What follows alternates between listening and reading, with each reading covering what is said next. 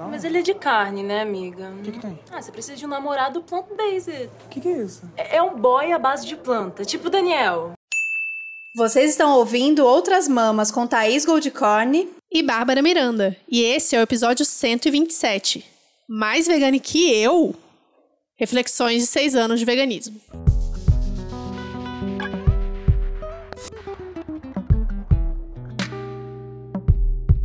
Esse ano, nós duas completamos seis anos de veganismo. No segundo se- Não, você agora no primeiro semestre e eu no segundo semestre, não é isso? Foi, Isso, foi logo, foi anos. janeiro ou fevereiro, foi bem no início do ano. É, o meu foi, no, foi outubro, dia 15 de outubro, tem a data certinha.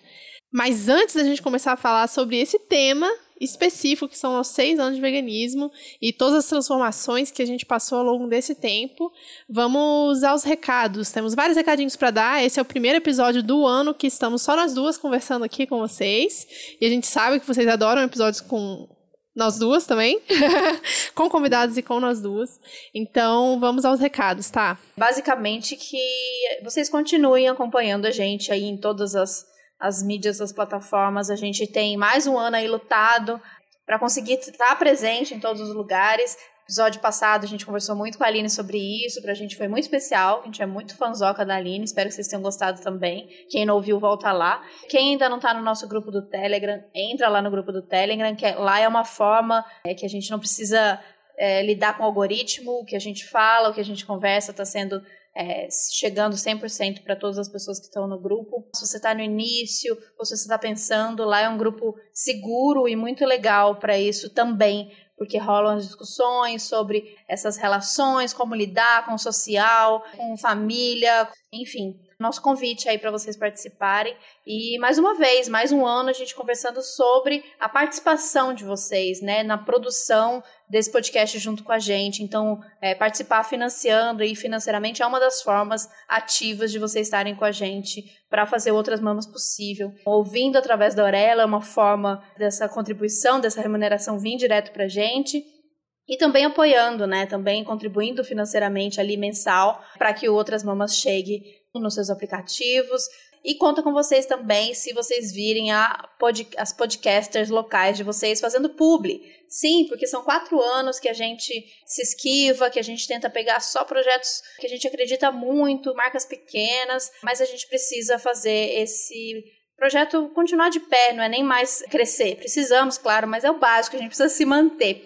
Então, talvez rolem os projetos aí. É, Eu espero que vocês estejam junto com a gente. Vocês podem ficar 100% tranquilas e despreocupadas que é, a gente não vai fazer propaganda para Friboi, para Unilever, nada disso. É, mas talvez a gente tenha que ampliar um pouquinho mais. E, e a gente fala em, em crescer, mas é o crescer no sentido de chegar a outras pessoas que talvez não ouviriam podcast feminista e vegano e de repente chegando em outros de outros jeitos, né? Chegando por outros caminhos, a gente consegue trocar essa ideia nossa sincera e gostosa com pessoas que talvez nunca, é, por iniciativa própria, dariam um play num podcast como o nosso. É, parafraseando aí Jade Picon, a gente quer estourar a nossa bolha.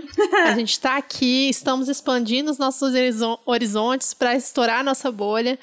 E quem sabe chegar nela, por exemplo, né? Que é uma influencer aí com uns 300 milhões de seguidores e que tá crescendo cada vez mais. Chegar nessas pessoas que sabem mais ou menos o que é veganismo, mas ainda não estão muito inseridas, não entendem muito bem como funciona o movimento, os movimentos dentro do veganismo. E a gente está querendo expandir esse alcance, conversar com mais pessoas, ter mais disponibilidade, né, para estar junto de vocês pessoalmente ou online.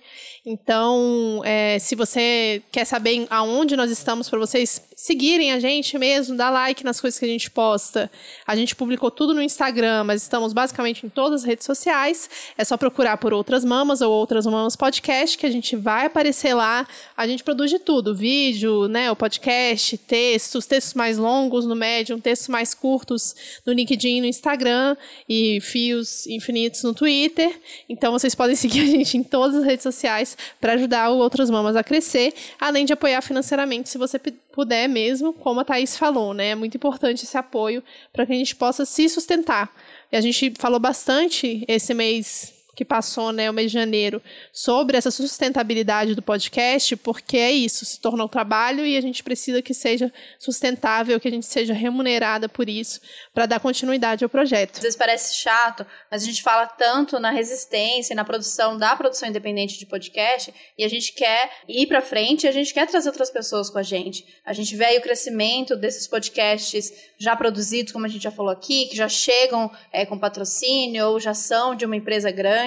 E a gente sabe o quanto a corrida, como tudo nesse nosso sistema, ela é desigual, ela parte de pontos diferentes. Então, boa parte do nosso esforço esse ano é, vai ser em falar para vocês, falar para quem está aí do outro lado e já produz um conteúdo independente é, sobre conteúdos de transformação social, conteúdos que falam, né, conversam com essas nossas mesmas questões que a gente é, tanto luta para transformar a gente quer que isso seja possível para mais gente, né? A gente acaba falando, ah, na internet é tudo possível para todo mundo, né? Você basta ter um celular, basta ter uma, um acesso à internet que você é um produtor, você é um criador de conteúdo sim e não, né? Porque a, a, da onde parte é muito desigual, e aí a, a partir disso as consequências de é, visibilidade, onde vai chegar, é desigual também. Então, quem, quem, se interessa, fiquem acompanhando, porque a gente vai falar ainda muito e vai oferecer aí maneiras de, de quem quiser produzir e colocar o seu trabalho aí no mundo, que a gente consiga driblar essa galera que já tem uma estruturona e já vem com vídeo, como a gente imagina, e, e como na verdade a realidade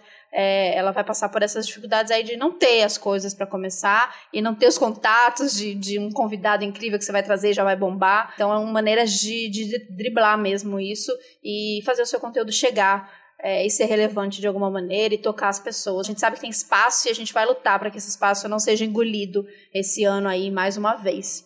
Então, bora, bora pro nosso tema. Bora. Então, o nosso papo de hoje é: será que mudou alguma coisa de lá para cá? De 2016 para agora, 2021. 2016 mesmo? Tá certo? Isso? Tá 2016 para 2022. 2022. Eu falei o número final errado. 2022, gente, a gente Começou, mudou de ano. Virou. Meu cérebro ainda não atualizou. É que é um grande bolo do 2020, né? Seguimos nesse é, grande bololô. É difícil acreditar que é 2022, mas é 2022. Sim. 2022, o que, que mudou de 2016 para 2022? O que, que aconteceu de mudança na gente, no nosso círculo social nesses seis anos? Que ao mesmo tempo que parece pouquíssimo tempo, porque nossa, foi muito rápido, aconteceram zilhões de coisas no Brasil, né? Muita informação. Tem várias fases, né, dentro do ativismo, dentro do nosso comportamento pessoal. Então vamos começar, vamos começar falando como que era pra gente, como que era São Paulo na época, né, que você estava em São Paulo, eu estava em Brasília ainda, antes de ir para São Paulo em 2016, quando a gente virou vegana, tá? Como que era aí? No meu tempo, aquelas na minha época a gente comia muita soja.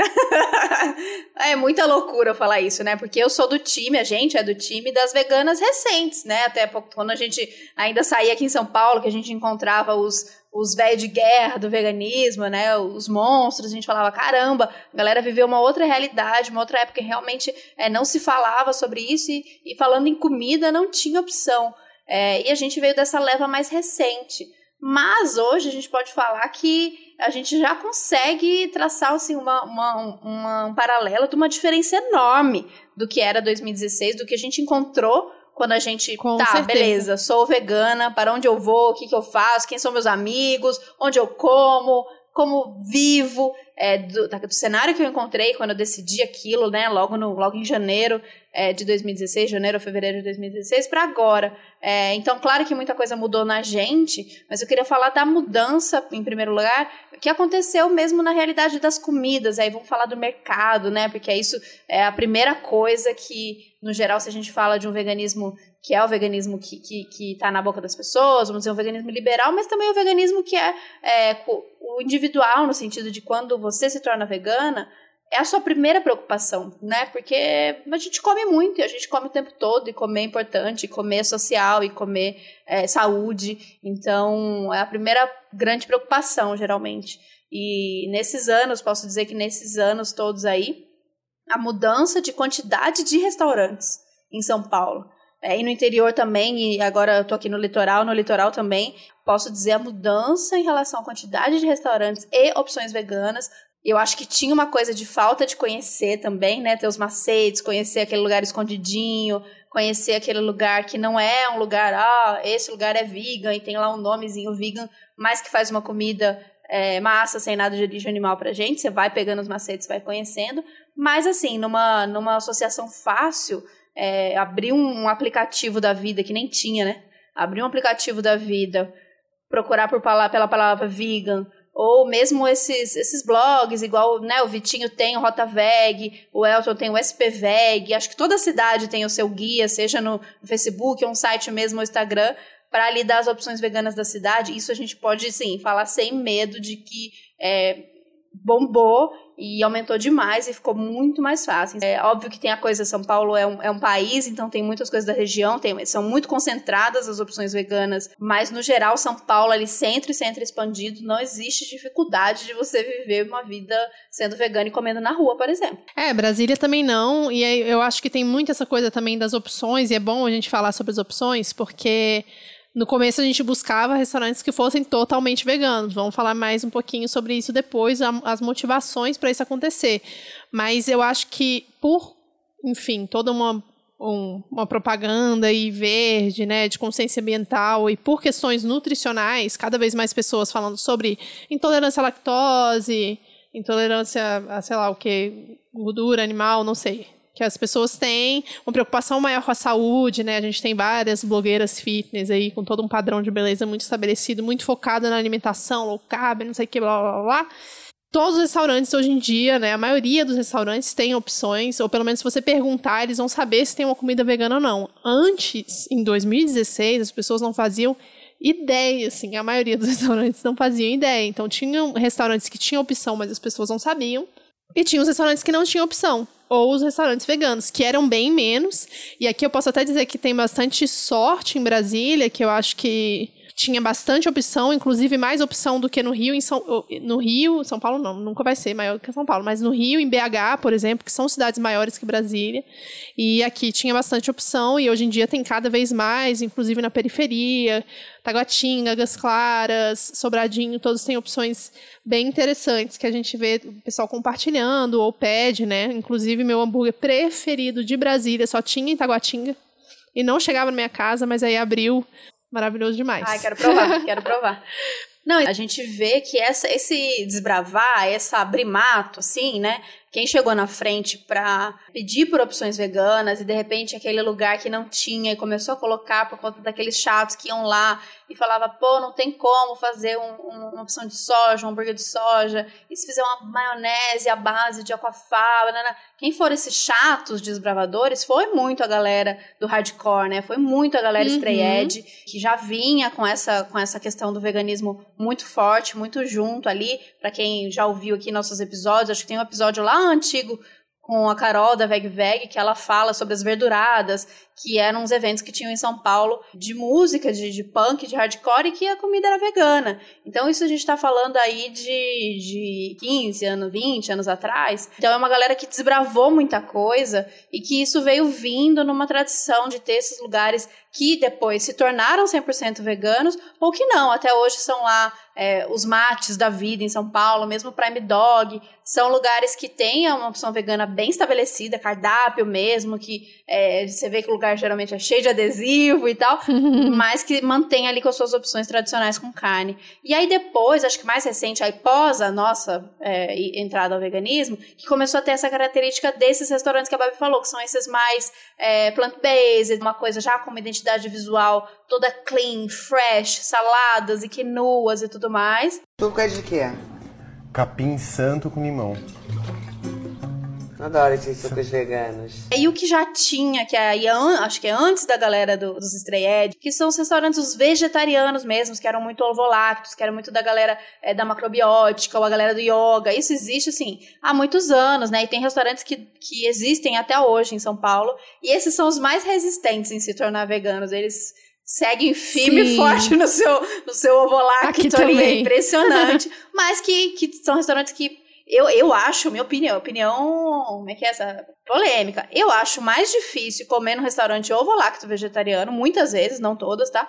Do que num restaurante carnista. Porque o, o restaurante ovo lacto, é, ele acaba, para colocar opções para aquela pessoa que não come carne, mas come queijo, come, enfim, maionese, sei lá o quê, ele acaba colocando em tudo. Uhum. Se você vai no restaurante, aí pelo Brasil, e obrigada, estamos no Brasil, um restaurante popular mesmo, simplão, seja um self-service ou um restaurante de prato feito, muitas vezes você consegue um prato de arroz, feijão, batata frita, salada, legumes, que por acaso é vegano, ou se você consegue pedir uma pequena ada- adaptação na cozinha para fazer com que ele se torne vegano. É, eu acho mais fácil do que muitas vezes chegar nesses restaurantes assim, que tudo é envolvido em queijo, tudo tem recheio de queijo, tudo. Claro que não são todos, tem muitos restaurantes ovolactos aí que, assim, tem uma, um bolinho que é queijo, o resto é praticamente vegano, isso é massa. É, eu também acho. Eu fui recentemente num restaurante aqui em Brasília que aconteceu isso, assim, ele, teoricamente, ele é ovolacto, mas aí essa, essa, essa unidade tem peixe, e aí não tinha quase nada sem leite. Quase nada. Eu comi salada, arroz e batata, basicamente, que eu poderia ter comido num restaurante que tem carne. Pois é. né? Salada, arroz e batata, eu como no restaurante tem carne. E eu acho que uma coisa que mudou muito nessa, nesse sentido, além dos deliveries todos, né, que isso influencia muito no consumo das pessoas, em como os restaurantes vão se comportar também, de certa forma, né? Se tem muita gente procurando por comida vegana, acaba que os restaurantes vão ficar sabendo disso e vão colocar essas opções.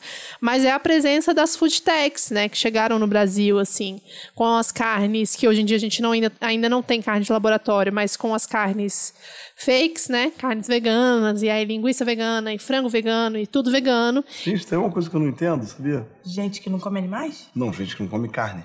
Você tá comendo um animal. Não, tô comendo carne. E isso deu uma mudada bem grande também, porque muita gente que só sabia cozinhar de certa forma com certos ingredientes acabou implementando isso nos seus restaurantes, né? E as pessoas também começaram a fazer isso e dar muita atenção para isso. A mídia, principalmente, deu muita atenção para isso, muito mais, inclusive, do que nós veganos, né? É o que a gente fala aqui sempre sobre a importância e a diferença do veganismo político para o liberal, porque quando a gente fala dessas food techs, quando a gente fala de marcas que lançam produtos, o, o argumento do veganismo liberal é que, olha, a gente vai facilitar a vida das cozinhas, dos restaurantes, é, dos refeitórios, porque é difícil a gente chegar num refeitório que já tem um esquema de comprar tudo meio pronto e dizer, ó, agora você vai fazer a maionese e para aquela realidade, muitas vezes aquilo não vai funcionar. E daí, se eu disser que existe uma empresa que fornece, que você vai só ligar, encomendar, quando você encomenda a maionese convencional, você vai encomendar a maionese vegana, parece fazer sentido, né? Parece ser atrativo. Mas a gente esbarra em tantas outras coisas. Um, preço. Dois, a gente esbarra numa, em rodar num, numa roda que volta para o mesmo lugar. Então tá, a gente começou de um ponto que a gente descobriu a exploração, a partir da exploração a gente se negou a fazer parte, a gente resolveu propor e, e ousar viver de uma maneira é, que não fizesse parte daquilo, e aí a gente começou no movimento de voltar e preparar os próprios alimentos. É claro que a gente sabe todo sobre a questão do tempo, né? Mas é, eu, eu vivi isso e eu vejo muita gente vivendo isso, das maravilhas de descobrir quantas coisas você pode fazer em casa, simplificando ou testando e tal. E aí, tá, vamos lá, voltar na roda de novo que eu tava falando do, do veganismo liberal. Mas aí vem uma empresa, que é pra, muitas vezes a mesma empresa, que é aquela que a gente se negou por conta da exploração, e fala: não, tá, vocês não querem essa aqui com ovo? Beleza, eu vou te fornecer essa aqui sem ovo. E aí é o mesmo processo de exploração, é o mesmo processo de enxergar a comida como produto e aí oferecer uma opção de venda e essa empresa, seja um refeitório, seja um restaurante, vai entrar e comprar aquilo como compra, compra 10 unidades de caixas com maionese com ovo e compra 10 unidades de caixas de maionese sem ovo. Então a gente quer conversar assim o quanto o quanto isso tem impacto, né? A gente está falando em impacto, a gente está falando em mudança. A mudança, ela tá na, na, consciência daquela pessoa vegana que foi no restaurante, está comendo uma maionese sem ovo, o impacto está realmente na, lá no final, na exploração nos animais. Então é, é uma coisa para se pensar que não é do tipo não comam, é proibido, mas também é questionar se, gente, se às vezes a gente não está fazendo um malabarismo e dando a volta na gente mesmo e chegando no mesmo ponto que a gente começou criticando. Né? Sim, com certeza. Falando de impacto, né, tá, que você falou, a gente teve aí também não só uma mudança na alimentação, na forma das pessoas verem a alimentação, na forma como a mídia trata a alimentação, mas na forma como a mídia trata e vê o agro também, né, que é o principal é, problema que a gente tem hoje em dia no Brasil, um dos principais problemas que a gente tem no Brasil, e que a gente está aí numa história nesses últimos anos que a gente teve de veganismo, de um grande apagamento de dados. A gente simplesmente foi pesquisar e não consegue achar os dados direito de quanto realmente foi o desmatamento, de quanto foi desmatado pelo agro, quanto de. A gente vê exportação, né? Números de exportação, mas a gente não vê o quanto realmente essa criação de gado, de soja para exportação está afetando no meio ambiente. Os dados eles estão sendo jogados aí. A gente teve o Salles como ministro do governo Bolsonaro, que simplesmente destruiu, né? E a gente sabe que continua também sendo destruído, tanto a Amazônia quanto o Cerrado, vários biomas muito importantes aí, principalmente para a manutenção da atividade agropecuária, né? E a Globo lá, metendo a propaganda ainda, falando bem do agro, todo mundo aplaudindo. Como é que é mesmo o nome do jornal, gente? Qual que é o jornal dos, dos pecuaristas? O Jornal dos Pecuaristas. Tem, passa domingo de manhã, pô. Ah, o Globo Rural. Globo Rural, esqueci, me deu um branco aqui, gente. é, o Globo Rural aí passando, fazendo propaganda do agro como se não fosse um grande problema, assim. É o último, por acaso eu vi, sei lá o que eu tava fazendo, que eu vi um pedaço Globo Rural outro dia, e tava falando sobre os problemas da chuva no Brasil, entrevistando as pessoas que perderam casa, tal, não sei o quê, sem falar os, realmente os, os, os, fatos. Por que, que isso se dá? Por que, que as chuvas estão acontecendo? Por que está alagando tudo? E não é só a, a pecuária, claro, temos aí a mineração também para juntar a esses fatos, mas a gente tem esse, essa grande mudança que aconteceu nesses últimos anos, que eu acho que também levantaram um pouco mais, meio que minimamente, a questão do veganismo, né? A gente falou muito sobre isso nos, nos, dois episódios com a Juliana Gomes. Então, o último que a gente gravou com ela foi 81, o Jornal do Veneno. A gente citou, falamos sobre esse problema também no Não Deixe o Cerrado Morrer, que é o episódio 53. E falamos bastante né, em outros episódios sobre justiça climática, sobre com, o quanto que a Terra não aguenta mais e o quanto que o veganismo está relacionado a isso, não o veganismo em si, o ato individual de escolher ser vegano, mas quanto que o consumo de carne e a produção de carne estão ligados a essa destruição do planeta, né?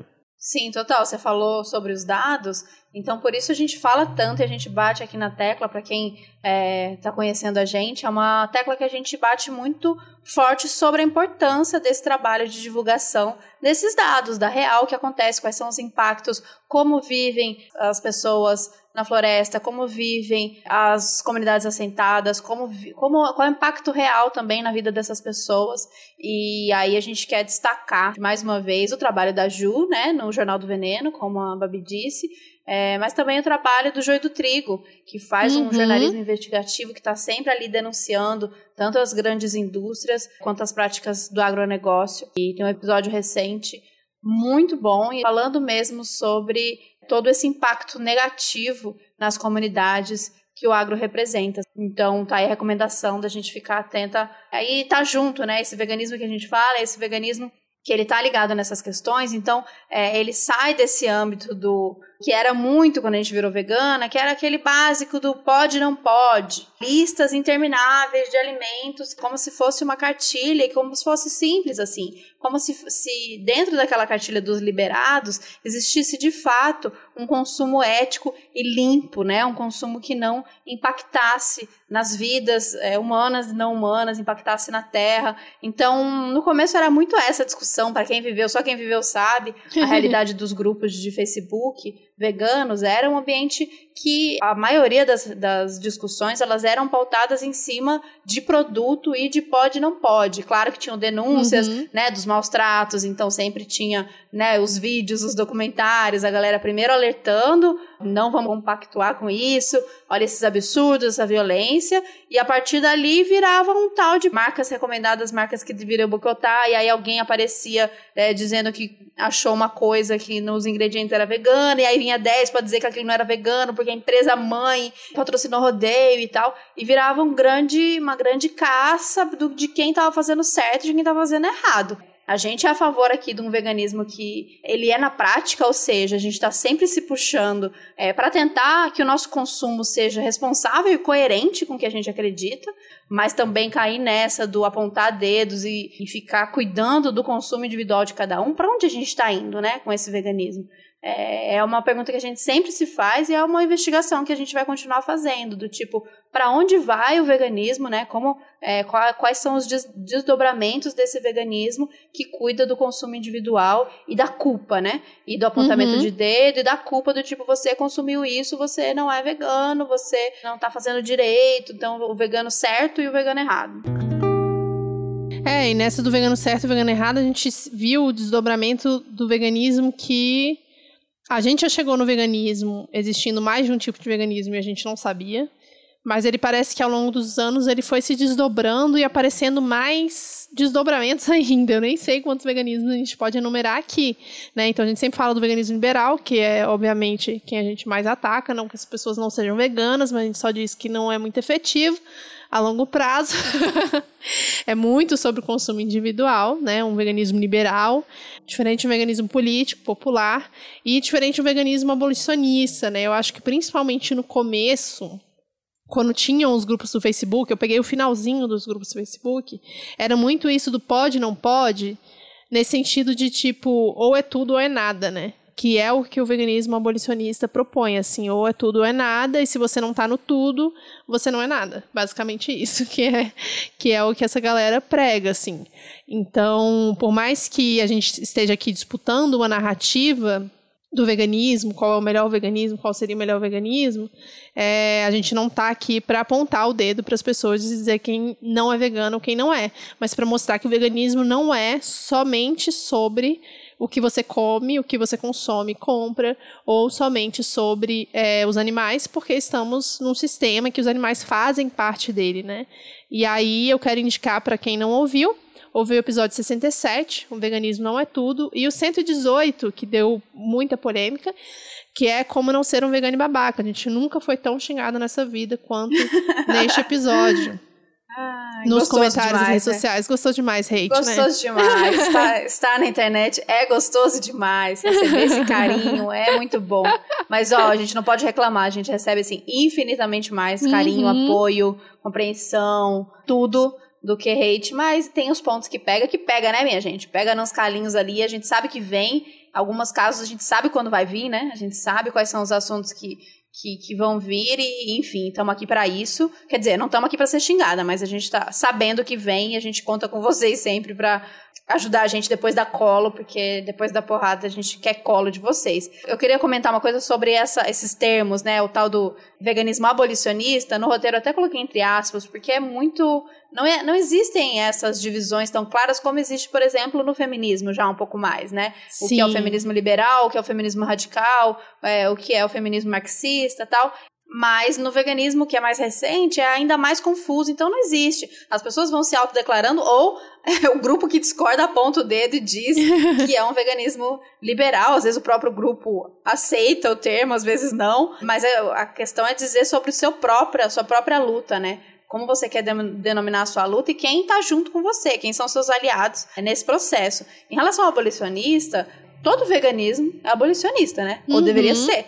Porque se a gente está falando em ab- abolição do quê, né? A gente está falando em abolição da exploração animal. Então, né, na prática, todo veganismo deveria ser abolicionista. Mas acabou ficando esse nome porque era um grupo que se dizia mais, mais vegano do que eu, entendeu? Porque era um grupo é, purista. E as ações, as ações diretas que esses grupos fazem, são ações que, que hoje eu não apoio nem um pouco, que são aquelas ações é, violentas, violentas no sentido assim de chocantes mesmo, pesadas, daquela coisa de fazer ação é, molhando com tinta de sangue e mostrando aquela coisa tal. Eu não sei realmente o quanto essa estratégia ela é interessante. Eu acho que pode ter momentos que tem gente que se pega, né? Porque realmente o que acontece com os animais, o que acontece na indústria, ela é de fato muito pesada e muito chocante. Eu acho que muita gente, muita gente pode, a partir de uma ação dessa, né, entender o que acontece, ou ficar curiosa com o que acontece e pesquisar, mas eu não, de verdade, assim, hoje em dia eu não sei o quão efetiva é essa luta descolada é, de outras coisas que acontecem, né? A gente não vive, tanto eu aqui no meu consumo individual, na minha existência, quanto a gente num, num grupo, né, numa organização, numa ONG, num coletivo, é, a gente não consegue abarcar e não consegue se deslocar de todas as camadas que existem na nossa sociedade, de, de, de onde a gente está falando, né? Quais são as realidades diferentes. A alimentação, por exemplo, nunca vai ser uma pauta isolada. Não dá pra gente falar sobre escolha, especialmente do Brasil. Não dá pra gente falar sobre se você quer, você pode, você consegue. É uma questão de, de escolher. Então, depois que você viu a crueldade, como você não escolhe ser vegano? A gente é, já ouviu tantas pessoas diversas aqui neste podcast, a gente é, sabe que qualquer pessoa pode ser vegana, ponto. Mas da, daí a dizer que qualquer pessoa consegue ser vegana naquele espaço-tempo que a partir do momento que você apresentou o problema para ela, aquilo vai acontecer, isso é de uma de uma ingenuidade, de uma falta de noção da realidade tremenda, assim. Então, o que a gente quer construir é que é a primeira possibilidade das pessoas comerem e poderem escolher o que elas vão Uhum. comer e poderem fazer escolhas é, mais saudáveis, escolhas para manutenção mesmo daquele corpo, né? Mas também do- de tudo em volta, que o processo todo seja saudável. Mas a gente sabe que essa é uma caminhada que ela não é sozinha e ela não é só do veganismo e não olhando para todas essas outras questões da indústria mesmo. O que, que a gente está querendo resolver, né? Você está querendo dizer que, de fato, aquele ato daquela pessoa que tirou o bife de vaca e colocou o bife de plantas, de fato influenciou na vida daquela vaca e aquela vaca é, deixou de ser morta. A gente está dizendo sobre uma dinâmica que vai mudar a partir dali, e aí as empresas vão perceber que o interesse das pessoas é comer hambúrguer de planta e elas vão deixar de explorar vacas. Gostaria que fosse simples assim, mas a gente sabe que a indústria oferece pra gente é, não é apenas o que a gente demanda, né? É o que ela quer enfiar, é o que é sobra, então ela precisa dar um jeito de escoar, especialmente para é, populações mais vulneráveis ou para países periféricos e, e onde está interessante é, vender, que está mais lucrativo. É assim que funciona. Então, é, pegar a ponta né, desse sistema todo, que é a gente, que é o consumidor, e dizer que a partir da nossa mudança a gente vai caminhar todas essas etapas e a gente vai viver numa linda e plena harmonia, nós, indústria, é, é, eu não sei se a palavra é ingenuidade, é, qual é, mas a gente aqui não acredita dessa maneira. A gente precisa que precisa ver uma transformação geral de todas essas etapas. Eu não quero grande indústria, essas é, corporações, o que tem a ver? Não quero saber, não quero que ela mude, eu quero que ela não exista. Então, a partir daí, a gente tem que pensar é, o quanto essas mudanças individuais têm que ca- caminhar junto com outros processos para que a gente chegue num consumo mais justo, né? Que, to- que todos se alimentem e que ninguém seja explorado ou que a gente consiga reduzir essa exploração ao máximo nesse processo. E eu acho que é importante a gente entender também que esse, esse apontamento né, de dedo de quem é mais vegano no rolê, ele dificulta muito, inclusive, a gente entender como a gente é agente transformador, né? Porque a gente só consegue, como a gente falou no episódio passado, mudar aquilo que está primeiro mudar a gente individualmente e mudar aquilo que está ao nosso redor. E mesmo assim é muito difícil. Então, é, a gente não consegue mudar outras pessoas. Por mais frustrante que seja, essa é uma coisa que a gente demora a aprender. A gente já falou também em vários episódios aqui, né? Na Ovelha Verde do Rolê, no, que é foi o episódio 79, o 92, que é vegana, mas chama as outras de vaca. É, teve um. Eu acho que logo no nosso primeiro ano também a gente fez uma live, né? Com a Gabi, falando sobre Natal, como que era o relacionamento com a família. E tudo isso foi mudando ao longo dos anos, porque a gente foi entendendo que a nossa relação com as pessoas e a forma como a gente se relaciona com as pessoas tem uma capacidade de mudar muito mais, a- a- inclusive a nós mesmos, do que de fato transformar as pessoas em veganas. Né? Então a gente está aqui falando sobre veganismo no podcast porque a gente sabe que a gente tem a capacidade de alcançar muitas pessoas com o nosso podcast. Mas isso não quer dizer necessariamente que todas as pessoas à nossa volta vão mudar imediatamente, vão virar veganas, como muitos de vocês que estão ouvindo a gente fizeram. E isso muda muito a nossa relação com o mundo, né? Ver essa transformação, como que foi pra você, tá? Essa transformação individual com relação a outras pessoas ao seu redor, não outros veganos, porque a gente tem essa ilusão de que os veganos são tudo amiga, mentira, né? Porque a gente já falou aqui, mentira. não tem. Mentira, poucos amigos veganos. Hoje em dia são poucos. Não, Mas são um poucos amigos, bom, ponto, né? bom, Poucos amigos, ponto. 30 a mais fica mais difícil. É. Realmente, essa questão de. Ah, é tem essa identificação, né? É vegano, vamos ser amigo. Mesmo dentro, né, do, do- dessas poucas pessoas é, que são veganas e que são estão do mesmo lado de luta que o seu, anticapitalistas e tal, a gente tem que construir essas relações como todas as relações que a gente constrói, que às vezes vai dar bom, às vezes não vai dar bom. Mas, é, para mim, o que mudou bastante quando eu me tornei vegana, em 2016, primeiro eu fiz esse movimento muito rápido de quero fazer amigos veganos, e eu, fiz, eu já contei essa história no podcast algumas vezes, que eu fiz um, um grupo de amigos através de grupo de Facebook. E acho massa no episódio também que a gente tem com a Thalita e com o Juan, eles contam do Uhum. processo deles também de começo Sim. dessa coisa de vegano, logo que vira vegano, você logo já se juntar pra fazer um piquenique. Uhum. E isso é muito legal, isso é muito bonito, né? Quem faz isso, né, hoje em dia? É muito raro você, é, por alguma identificação, você montar um. Organizar um piquenique com pessoas que já não são seus amigos, né? Não é a turma do trabalho, não é a turma da escola, da faculdade. É, mas acho que de primeira tinha mais essa ingenuidade de que essas relações elas iam acontecer mais naturalmente é, por conta desse momento que a gente estava passando juntos, de, de enxergar é, o mundo dessa mesma maneira, né? Então tinha essa, esse um pouco de desespero de querer fazer essas amizades. E em relação às pessoas não veganas, tinha um desespero de querer veganizar todo mundo, assim. Tinha essa...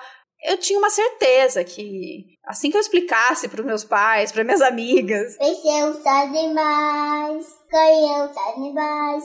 Outra gente comeu os animais.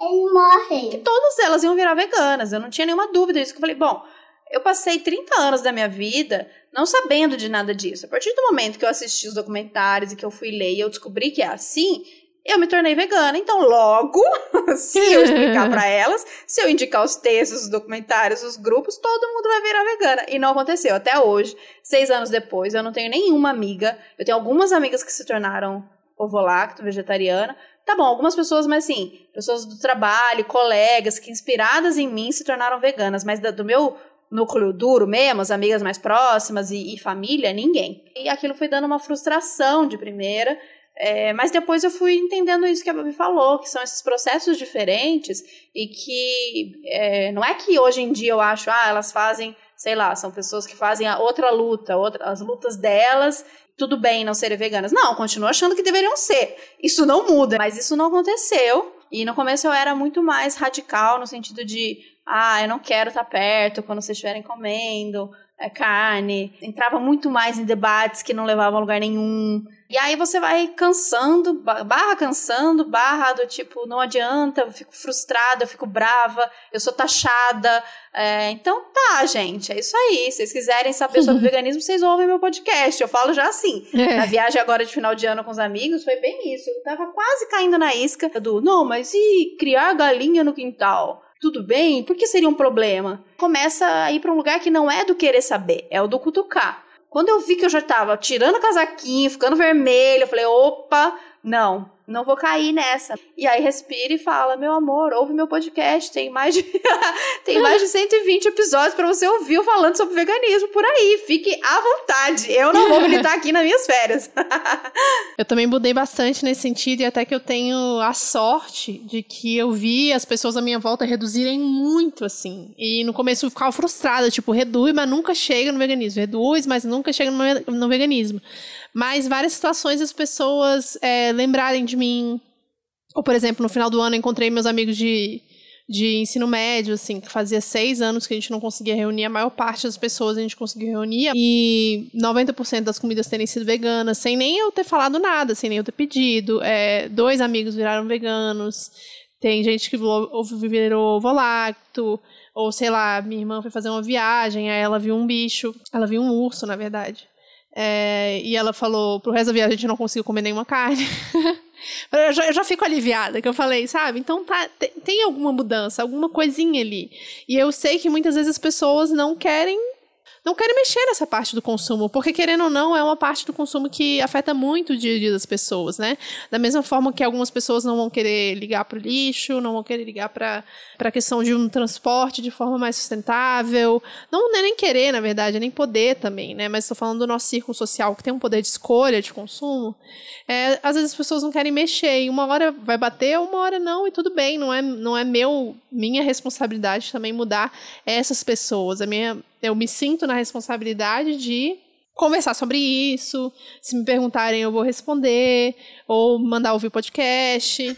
criar conteúdo aqui toda semana. Façam um podcast pra vocês usarem na mesma estratégia da gente. Quando começar a encher o saco, você fala, ouve meu podcast, meu amor. Exatamente. Agora eu tô, tô, tô de folga. É, então colocar no, sei lá, colocar, mostrar meu dia a dia, mostrar o quanto que vários aspectos da minha vida mudaram, né? Não necessariamente para melhor, mas mudaram e que minha minha consciência com relação a tudo, assim, com relação a todos os problemas. Hoje em dia No começo parecia que era sempre muita informação, né, tá? Assim, de tipo, meu Deus, tá tudo interligado. É tudo um grande problema. Se tá tudo interligado, é um problemão aí que a gente nunca vai resolver, né? E é um peso muito grande você carregar com isso com você o tempo inteiro, assim, cada livro que você lê, cada documentário que você assiste, parece que vai pesando mais e vai ficando mais pesado e você fala, meu Deus, o mundo vai acabar e as pessoas estão aí vivendo. E a partir do momento que você entende que isso não, não necessariamente precisa ser um peso no sentido de, tipo, você, como indivíduo, não precisa carregar esse peso nas suas costas individualmente, porque se, tá, se é um problema geral, tá todo mundo vivendo com esse problema, algumas pessoas mais do que outras, obviamente por desigualdade social mesmo, de gênero, de raça, etc.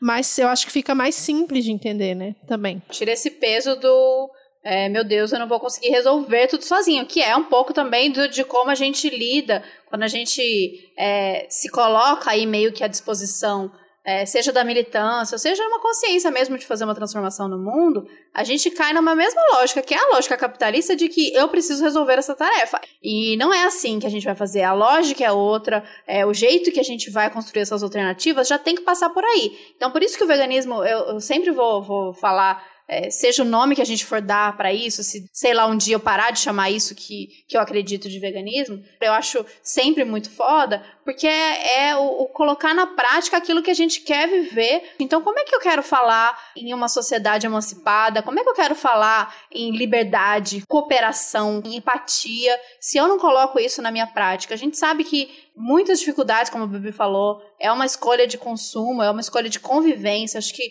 hoje em dia eu consigo classificar que é, a maioria das pessoas elas falam que os motivos que elas não são veganas é porque um ah, eu amo um bife. Dois, eu amo um queijinho. Elas vão na comida. E quando, na verdade, eu tenho certeza, porque eu falo por mim e observo isso nas pessoas. O mais difícil é você assumir uma posição contrária à norma. E isso vai, ter, vai ser sempre uma energia extra de você lidar. Então, hoje, eu lido com a maioria das, das situações com muita naturalidade, e muito parte de eu lidar com naturalidade é eu ter me cercado de pessoas veganas também. Mas se você vai num restaurante, se você vai no almoço de família, no Natal, todas essas convenções, o, a, a, o churrasco com os amigos e tal, você vai lidar com situações, expressões especistas, ou falar do tipo montar cavalo, sei lá, qualquer coisa que para você já ali já pareça absurdo. Ah, eu vou levar nossas crianças no zoológico. Aquilo você já se arrepia inteira. E aí você já que, ah, é pronto. Lá vem a pessoa que vai abrir a boca para dizer que o meu comportamento, que eu faço desde sempre, porque eu nasci fazendo isso, minha mãe fazia isso, minha avó fazia isso, vai querer dizer que tá errado. Então o veganismo é uma das, né? Existem outras. A gente, quanto feminista, é, não comparando o veganismo, né? Claro, com a, com a luta, é, seja a luta feminista, ou a luta das pessoas trans, ou a luta do movimento negro. Porque ele tem essa grande diferença, né? Que a gente é uma escolha que a gente fez de assumir uma luta por outro, por um outro grupo, que no caso são os animais, que né, não podem entrar nessa luta desse, dessa maneira. Então, é, existe uma escolha. Se a partir de amanhã eu cansar e falar, ah, gente, cansei, não vou ser mais vegana, eu posso. E enquanto uma pessoa negra e né, a gente enquanto mulher, a gente não pode dizer amanhã cansei dessa luta. Essa luta ela ela tá tá na gente, né? Tá tá na nossa existência. É, mas é muito cansativo sempre. Esse, esse embate ele é muito cansativo. Mesmo que você não milite, mesmo que você não fale nada. Mas você vai chegar lá e o seu prato vai ser diferente, e aí, a partir dali já pode ou não começar uma discussão sobre isso. Isso tudo não é para dizer, para desestimular vocês. Venham, venham pro lado cansativo. Mas é porque existe uma, uma recompensa, né? Que, que ninguém fala. Então, se tudo é na base da recompensa, existe uma recompensa que é a certeza de que a gente está desenhando o mundo do jeito que a gente quer viver. Então a influência da Babi na minha vida fez com que eu enxergasse um outro ponto e a gente arrumasse uma estratégia juntas, coletivamente em outras mamas. Entendeu? A gente vai construindo isso sem muito guia, sem muita aquele decalque que você vai por cima, sem. Mas que é tão bonito que a gente consiga fazer isso junto, e mais do que bonito, é tão importante que a gente consiga fazer isso, se a gente está falando da nossa sobrevivência, de continuar é, vivendo aqui e que seja de uma maneira é, mais gostosa, mais leve, menos violenta. É isso, gente. É isso que a gente tinha para falar. Esses erros e acertos, tudo que a gente passou, todas as dificuldades, todas as conquistas que a gente teve, porque também foram muitas conquistas. Tudo que a gente sentiu ao longo desse processo de seis anos de veganismo e como que a gente vê o veganismo hoje em dia, eu tenho certeza absoluta que a gente ainda vai mudar muito, porque né, a gente se relaciona com as pessoas e as, a forma como a gente está no mundo é através dos relacionamentos, então a gente precisa realmente repensar tudo, não só a forma como a gente se relaciona com os animais, mas com as outras pessoas, como a Thais falou. Então, vamos aí para mais um ano, né? Mais um ano de veganismo, mais um ano de outras mamas. Agora, né, que abrimos os trabalhos aqui e vamos seguir juntos construindo esse, esse futuro possível e esse futuro que a gente possa almejar aí uma liberdade para todo mundo, né? É isso. Eu vou pedir um favor para vocês que vocês interajam pra gente, que eu quero muito ouvir vocês, especialmente as que já são veganas, os veganes aí, quanto tempo de veganismo e qual foram essas mudanças que vocês sentiram também, tanto na cidade de vocês, no mundo, quanto em vocês mesmos, nas suas percepções. Interage com a gente, seja nas postagens no Instagram, no Twitter, no grupo do Telegram, ou se quiser mandar aquele textão, aquele desabafo gostoso, pode mandar por e-mail que a gente lê. Nem sempre a gente consegue responder ali a tempo, mas a gente está sempre de olho em vocês pra gente trocar. Isso. Obrigada, Obrigada. gente. Até semana que vem.